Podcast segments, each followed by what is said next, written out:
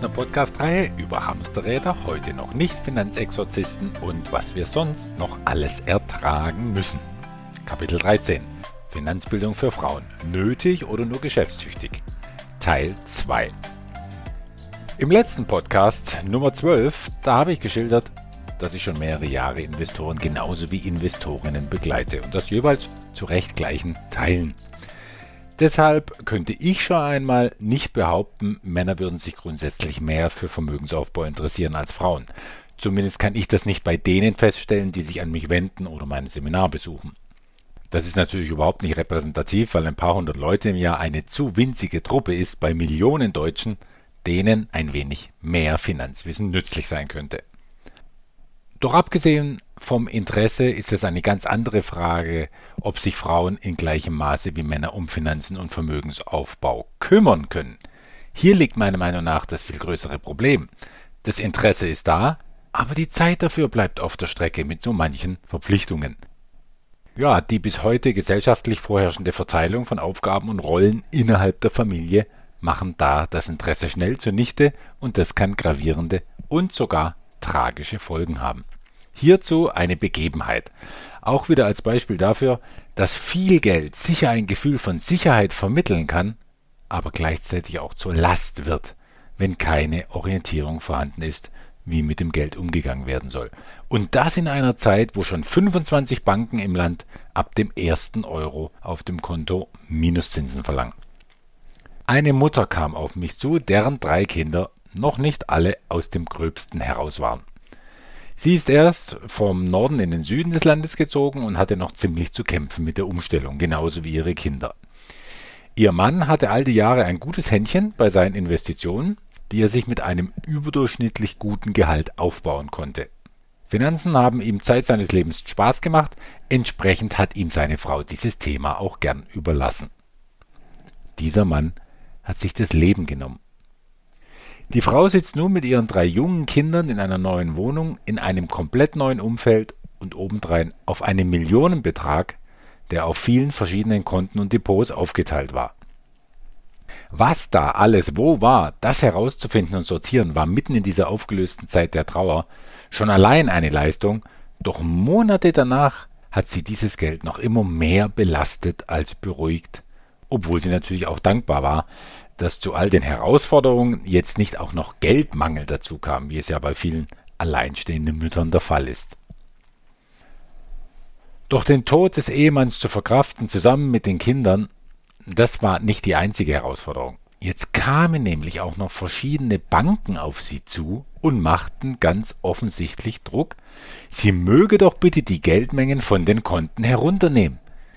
Ich weiß nicht mehr, womit die Banken gedroht haben, wenn sie das nicht macht, aber meiner Erinnerung nach stand das Wort Kündigung der Konten von Bankenseite aus schon im Raum. In dieser Verfassung hat sie sich an mich gewendet, in der Hoffnung, ich könnte ihr da irgendwie Orientierung geben. Das habe ich natürlich versucht, doch mir war nicht ausreichend klar, dass ihr eins nicht klar war. Wenn sie einen Großteil ihrer erheblichen Geldmengen solide und ertragreich investiert sehen möchte, dann geht das nicht mit drei Investitionen, die mit 20 Blatt Papier und sieben Unterschriften erledigt sind und alles ist gut. Die tapfere Frau hat es dann sogar ermöglicht, für einen Samstag ihre drei Kinder zu versorgen und hat auf meinen Wunsch hin das Seminar besucht, bevor wir in ein tieferes Gespräch eingetreten sind. Doch so noch mitten in der Trauerphase hatte sie nicht den Kopf frei gehabt, um die Inhalte des Seminars genießen und für sich einzuordnen. War so mein Eindruck. Denn was erschwerend hinzukam, sie hatte sich ihr Leben lang nie mit Finanzen beschäftigt. Und dann sind selbst einfachste Begriffe aus der Finanzwelt fremd, obwohl ich ja viele im Seminar erkläre, und für die Aufnahmefähigkeit über den ganzen Tag hinweg ist es dann zu viel. Schlussendlich habe ich ihr ein mit den damals verfügbaren Investmentgelegenheiten ein Konzept ausgearbeitet, das sie früh regelmäßig mit Geld versorgen soll, ohne dass das Kapital weniger wird natürlich. Ziel war, dass sie über Geld nie mehr nachdenken muss und erst wieder arbeitet, wenn sie wieder Lust, Zeit und Kraft dafür hat. Es wurden schließlich acht oder neun Investments, die ich als Minimum für ihre Geldmenge erforderlich fand. Und dabei habe ich noch viel Liquiditätsreserve auf einzelnen Konten übrig gelassen, um alles möglichst einfach zu halten. Trotzdem bin ich beim Gesetzgeber in der Pflicht, dass diese Investorin im Vorfeld alle Unterlagen zu den Investitionen bekommt. Und da kommen schnell 400 Megabyte zusammen. Viel mehr als selbst in Finanzdingen fitte Leute je ganz durchlesen würden. Es braucht auch nicht jeder die Leistungsbilanz von 2014 gesehen zu haben, aber ich liefere sie eben mit, einfach weil sie verfügbar ist. Zumindest Planer und Analyzer haben damit ihre helle Freude daran. Aber die Frau war eine Wohlfühlerin und so war das, was kam, eher typisch als überraschend. Kurz vor dem Unterschriftsdatum kam die Nachricht, Ihr seid das jetzt alles zu viel. Sie hatte auch dafür einfach keine Ruhe. Sie könnte natürlich unterschreiben und sie würde das Konzept auch ganz toll finden, doch sie wolle sich doch richtig damit befasst haben, was sie da tut und deshalb lieber noch mehr Ruhe einkehren lassen, um sich dann wieder zu melden. Das war jetzt vor vier Monaten und ich glaube, das ist noch keine lange Zeit für das, was diese aufrichtige Seminarteilnehmerin verkraften muss. Mal sehen, ob sie je wieder dem Ruf des Investorinnen-Daseins folgt oder sich doch an eine Vermögensverwaltung wendet, die über ein millionenschweres Mandat natürlich glücklich ist, aber leider deswegen auch keinen Deut erfolgreicher. Aber das wäre so eine typische Ersatzhandlung. Bevor gar nichts gemacht wird, wird irgendetwas gemacht. In einem anderen Beispiel geht es um eine Ärztin, die längst in Rente sein könnte, aber noch arbeitet, einfach weil es ihr Freude macht und weil sie, wie so viele Rentner, dann doch noch etwas dazu verdienen muss, einfach weil die Rente nicht reicht. Sie lebte schon länger alleine, verfügte nicht im Ansatz über so viel Geld zum Investieren wie die Frau im vorherigen Beispiel, wollte aber mit einer kleineren Summe allein schon aus reiner Begeisterung für Agrikultur unbedingt was machen, das ihr Aussicht verschafft auf eine Ergänzung der Altersbezüge. Sie hat sich in all den Jahren zuvor durchaus um Geldanlagen bemüht, weil sie eh wusste, dass es später knapp werden könnte. Doch letztlich konnte sie sich auch nicht wirklich drum kümmern und hat damals nicht daran gedacht, sich um finanzielle Bildung zu bemühen, um bessere Entscheidungen zu treffen.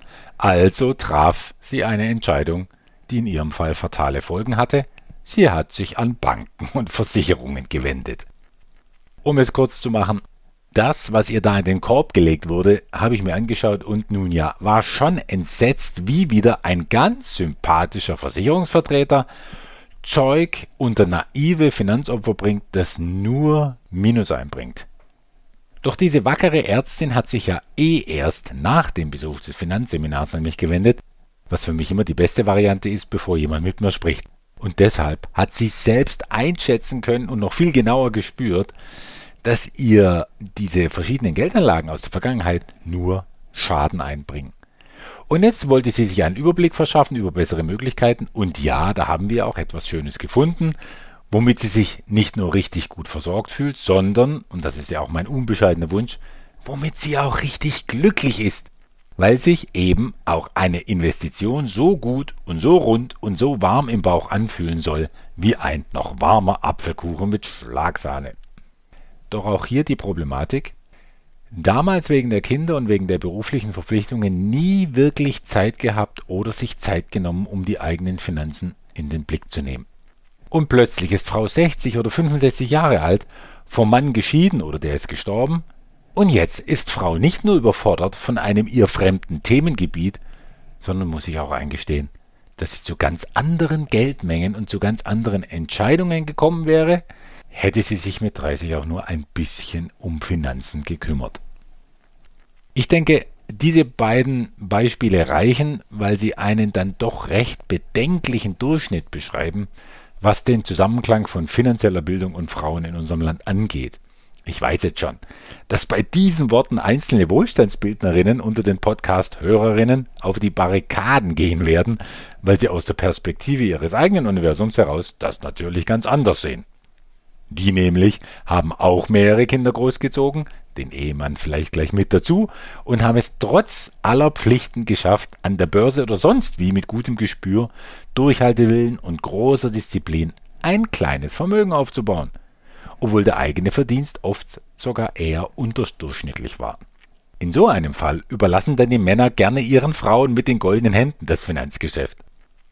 In meiner Erfahrung gibt es das durchaus öfter, aber nicht so oft wie andersrum. Diese begabten Investorinnen jedenfalls hören jetzt mit wahrscheinlich leicht verächtlichem Interesse diesem und dem letzten Podcast zu, denn sie können überhaupt nicht verstehen, was es für einen Sinn machen könnte, Finanzseminare allein für Frauen zu geben. Klar, aus ihrer Perspektive heraus, wo in ihrem Umfeld die Männer das mangelnde Finanzwissen haben, könnte ich das auch verstehen. Als Zwischenfazit. Und dazu passen zwei recht aktuelle Artikel, zum einen aus der Neuen Zürcher Zeitung mit der Überschrift Frauen brauchen keine Männerportfolios. Darin wird bestätigt, was ich oben vermutet habe. Ich zitiere einmal. Ein Großteil der Frauen setzt sich nicht gerne mit den langfristigen Finanzen auseinander. Das zeigt auch eine Studie der UBS, bei der 69 Prozent der befragten Frauen angaben, dass sie dieses Thema an ihren Partner delegieren. Interessant ist, dass acht von zehn Frauen im Laufe ihres Lebens damit konfrontiert werden, sich selber um ihre Finanzangelegenheiten kümmern zu müssen, sei es aufgrund einer Scheidung oder des Todes des Partners. Gleichzeitig schreibt der Spiegel am 8.3.2021 unter der Überschrift Frauen schätzen ihr eigenes Finanzwissen häufig zu schlecht ein. Wenn es um die Geldanlage am Aktienmarkt geht, halten sich Frauen oft mehr zurück als Männer. Dabei fehlt ihnen einer aktuellen Studie zufolge teilweise nicht das nötige Wissen in Finanzfragen, sondern Selbstvertrauen. Eine geringere Finanzkompetenz bei Frauen sei in zwei Dritteln der Fälle auf tatsächliche Wissenslücken zurückzuführen, ein Drittel dagegen hängt mit den eigenen Selbstzweifeln in Bezug auf Finanzwissen und Entscheidungsfindung zusammen, erklärte das ZEW Mannheim. ZEW steht für Zentrum für europäische Wirtschaftsforschung. Also, ich muss schon sagen, irgendwie ein ambivalentes und deshalb spannendes Thema. Diesem Thema hat sich auch eine Tanja Kratzer gewidmet. Im Internet habe ich nicht viel zu ihr gefunden, außer eine Überschrift Female Finance bei Tanja mit einem eigenen YouTube-Kanal, den ich nicht weiter verfolgt habe. Doch sie hat einen Workshop für Frauen gegeben auf einer Plattform, die mich auch schon öfter eingeladen hat, bei den Geldhelden. Dort gibt es einen Vortrag zum Thema mit Leichtigkeit zu einer automatisierten Altersvorsorge. Doch wie die Tanja jetzt berät und in was investiert, das weiß ich alles nicht. Und es ist auch vielleicht ganz gut so, dann bin ich nämlich weniger abgelenkt. Ich möchte acht Thesen kommentieren, die sie einmal bei den Geldhelden zum Thema Frauen und Finanzen aufgestellt hat. Wohlgemerkt, ich stelle Tanja und ihre Ansichten überhaupt nicht in Frage, denn ich bin sicher, dass sie weiß, wovon sie spricht und die Dinge auch so lebt und erlebt. Ich kommentiere ihre Perspektive nur aus meiner, ebenso zutiefst subjektiven, und da finde ich einige Unterschiede. Das macht ja auch den Kontrastreichtum der Welt so interessant. Legen wir also los mit den acht Thesen von Tanja Grazza und wie ich als Wohlstandsbildner dazu stehe. Erstens. Frauen machen ihre Hausaufgaben. Dem kann ich nur bedingt zustimmen. Frauen machen tatsächlich etwas geflissentlicher ihre Hausaufgaben als Männer, wenn, ja, wenn sie denn klar wissen, dass es erstens Hausaufgaben zu machen gibt und zweitens, wie die denn genau aussehen sollen.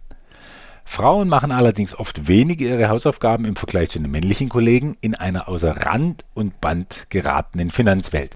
Die ist ja mittlerweile so kaputt, dass wir regelmäßig von Politikern und von den Medien die Überschrift hören, Leute, sorgt doch privat vor.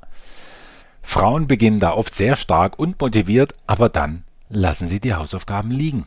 Und das ist gar kein Vorwurf, denn wie oben beschrieben, Beruf und Familie und dann auch eigenverantwortlich Finanzbildung für Frauen unter einen Hut zu bringen, das ist auch heute noch eine weit anstrengendere Bergtour, als sie zumindest im traditionellen Rollenverständnis Männer auf sich nehmen müssen. Zweitens. Frauen gestehen Fehler ein. Ja, das stimmt auch für mich vollkommen. Es ist durchweg meine Erfahrung, dass Frauen zuweilen sogar arg schonungslos mit sich selbst umgehen und eventuelle Fehlinvestitionen in der Vergangenheit nicht nur bedauern und abhaken, sondern sich richtig grämen und ab und zu sogar auch schämen, nicht besser für ihr eigenes Geld gesorgt zu haben.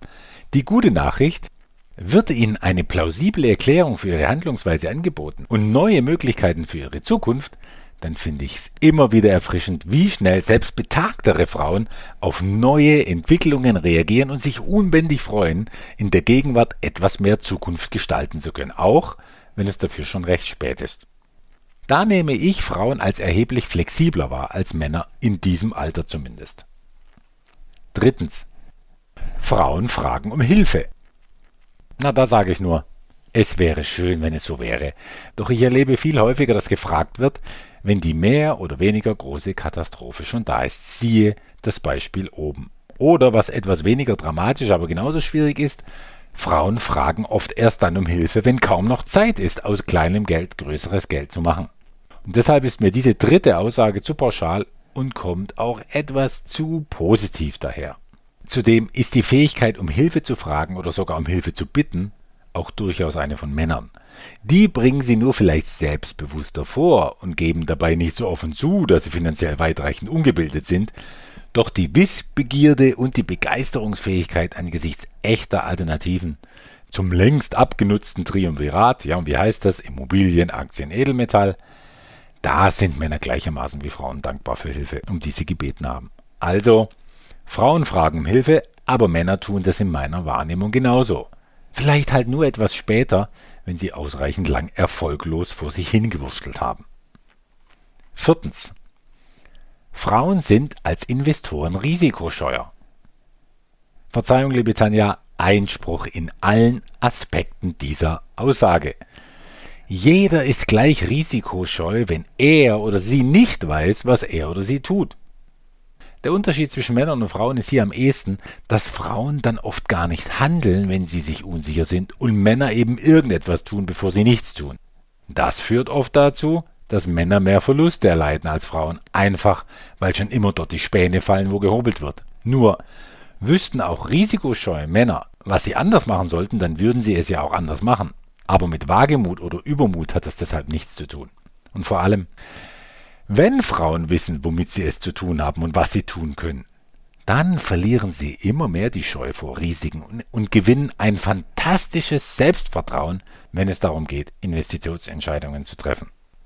Dann wird auch lange nicht mehr so vorsichtig mit Liquiditätsreserven umgegangen, da werden dann mit Begeisterung die Euros nicht mehr verkonsumiert, sondern für das nächste Investment zusammengekratzt. Hauptsache dabei sein und die ganze Fülle der Erfahrungen und Erlebnisse vom Investorinnen-Dasein mitnehmen. Meine Meinung also zu dieser Aussage Nummer 4. Risikoscheu ist nur ein Synonym für ich weiß nicht, womit ich es zu tun habe oder für ich weiß nicht, welche Möglichkeiten es gibt. Sind diese Wissenslücken aber gefüllt und ist eine gesunde, plausible und solide Strategie im Angebot, dann sehe ich zumindest bei Investorinnen sogar die Tendenz, doch gerne ein paar Euro mehr in die Gelegenheiten zu stecken, die mehr Rendite in Aussicht stellen. Fünftens. Frauen haben weniger Ego. Tja, kann ich dazu etwas sagen? Als Mann kann ich mich sicher nicht so in das Ich-Bewusstsein von Frauen hinein vermuten, wie seine Frau jetzt kann. Aber ich wage einmal eine Gegenthese. Wie wir die Welt sehen, hat meistens ganz schön viel mit uns zu tun und gar nicht so viel mit der Welt da draußen. Hier spreche ich natürlich von Resonanzprinzipien, dass ich nämlich im anderen die Eigenschaften wahrnehme, die etwas in mir selbst zum Schwingen bringen und dass ich ganz gewiss mehr die Menschen treffe, die mich entweder ergänzen oder die mir gleichen. Wenn Frauen haben weniger Ego, also die Erfahrung von Tanja ist, dann beschreibt es vielleicht eher die Welt von Tanja, die ihr Kraft ihrer selektiven Wahrnehmung genau die Protagonistinnen mit genau dem Ego vor Augen führt, das zu Tanja passt, aber mit der Welt allgemein nicht so viel zu tun haben muss. Zu definieren, was Ego jetzt eigentlich ist, auch in Auswirkungen auf Finanzdinge, das würde jetzt den Rahmen sprengen, aber ich sage hierzu mal vorsichtig, ich sehe in Frauen genauso viel Ego wie in Männern, wenn mein eigenes Ego es für nötig empfindet, in der Zirkusmanege des Lebens den Breiten zu machen. Halte ich dagegen mein Ego in Zaum und lasse mehr das Herz entscheiden, dann treffe ich auch mehr Menschen, Frauen wie Männer, die so unterwegs sind. Sechstens. Frauen sind geduldiger und rationaler. Aha. Hier verweise ich nochmal an meine Ausführungen unter Punkt 4. Meine durchweg erfrischende Erfahrung ist, dass es aus ist mit der Geduld und diese einer freudigen Ungeduld weicht und das Bauchgefühl bei Entscheidungen den Verstand oft überflügelt, wenn ja, wenn das Finanzkonzept wirklich dem eigenen Investorenprofil entgegenkommt und den eigenen Bedürfnissen an Plausibilität, Laufzeit und vor allem an Ethik. Die Ratio dabei wird nie ganz untergehen, aber das ist bei Männern ganz genauso. Siebtens. Frauen teilen lieber Informationen. Dem stimme ich zu. Innerhalb der Wohlstandsbildnergruppe bilden sich schon kleine Investorengruppen bisher immer initiiert von Frauen, die sich untereinander gerne austauschen. Männer sind dort zwar genauso willkommen, aber Frauen sind eindeutig in der Überzahl. Und das kann, ja, das kann mit einem anderen Bedürfnis nach Kommunikation und Mitteilungsbereitschaft zu tun haben. Achtens. Frauen halten mehr Cash. Dieser letzte Punkt ist keine Aussage, die irgendetwas mit dem Geschlecht zu tun hätte, meiner Meinung nach, sondern die hat zu tun mit Finanzwissen, der persönlichen Strategie, der ureigenen Komfortzone und der Rolle, die jemand seiner Liquiditätsreserve beimisst. Und auch hier gilt, wenn ich nicht weiß, was ich machen soll, ja, dann habe ich das Geld eben auf dem Konto. Dahinter steht aber keine bewusste Entscheidung, sondern eher Ratlosigkeit, wie mittlerweile Billionen Euro auf deutschen Giro- und Tagesgeldkonten beweisen. Soweit einmal zu den acht Thesen von Tanja. Generell ist meine Meinung zur Differenzierung zwischen Frau und Mann und da sind wir wieder bei einem meiner Lieblingsthemen, nämlich dem Thema der Frequenz.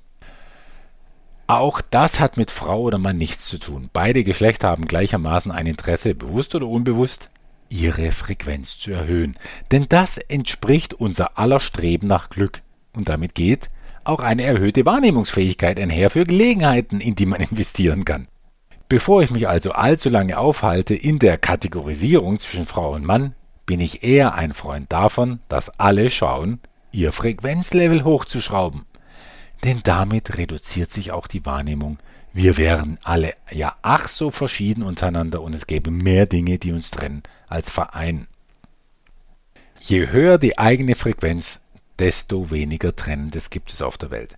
Je schlechter ich drauf bin, desto mehr gibt es nur mich und den Rest der Welt und alles da draußen ist anders als ich und im Zweifelsfall schlechter. Ja, für diese Demonstration eines niedrigen Frequenzlevels gab es in der kürzeren Vergangenheit schon einige Figuren auf der Weltbühne, die das ganz vortrefflich gespielt haben.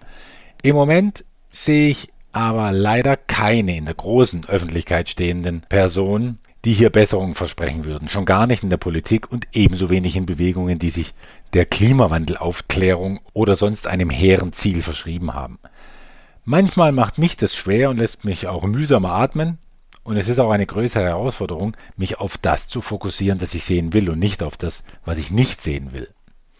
Was meine Frequenz jedenfalls unvergleichlich hebt, das sind gemischte Seminare, wo die Zugehörigkeit irgendeiner Art eigentlich keine Rolle für mich spielt. Hauptsache, alle sind bei der Sache und erfreuen sich an der Vielfalt der Möglichkeiten. Mal ganz abgesehen davon, dass ich als Nichtfrau kein Seminar nur für Frauen geben kann, die auch von Frauen beraten werden wollen.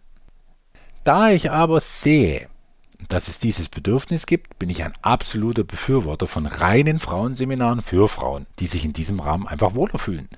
Denn bevor diese Frauen ihre Finanzhausaufgaben gar nicht machen, sollen sie doch alle mal eine gute Möglichkeit bekommen, sie eben nur mit Frauen zusammen zu machen. Und solange es dafür einen Bedarf gibt, ist es auch nötig, diesen zu befriedigen.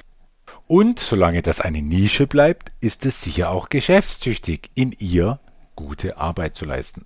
Denn es ist tüchtig und ein gutes Geschäft für alle Seiten. Mein Fazit und ein paar Empfehlungen, was Finanzbildung für Frauen angeht. Erstens.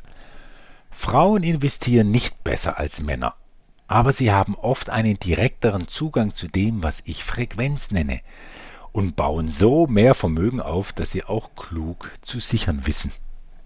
Zweitens. Finanzielle Bildung für Frauen beginnt im Mädchenalter, spätestens mit elf oder zwölf Jahren. Mit einem eigenen Konto beweisen gerade Mädchen öfter als Jungen, dass sie Konsumversicht besser beherrschen zugunsten einer höheren Sparquote und zugunsten höherer Ziele.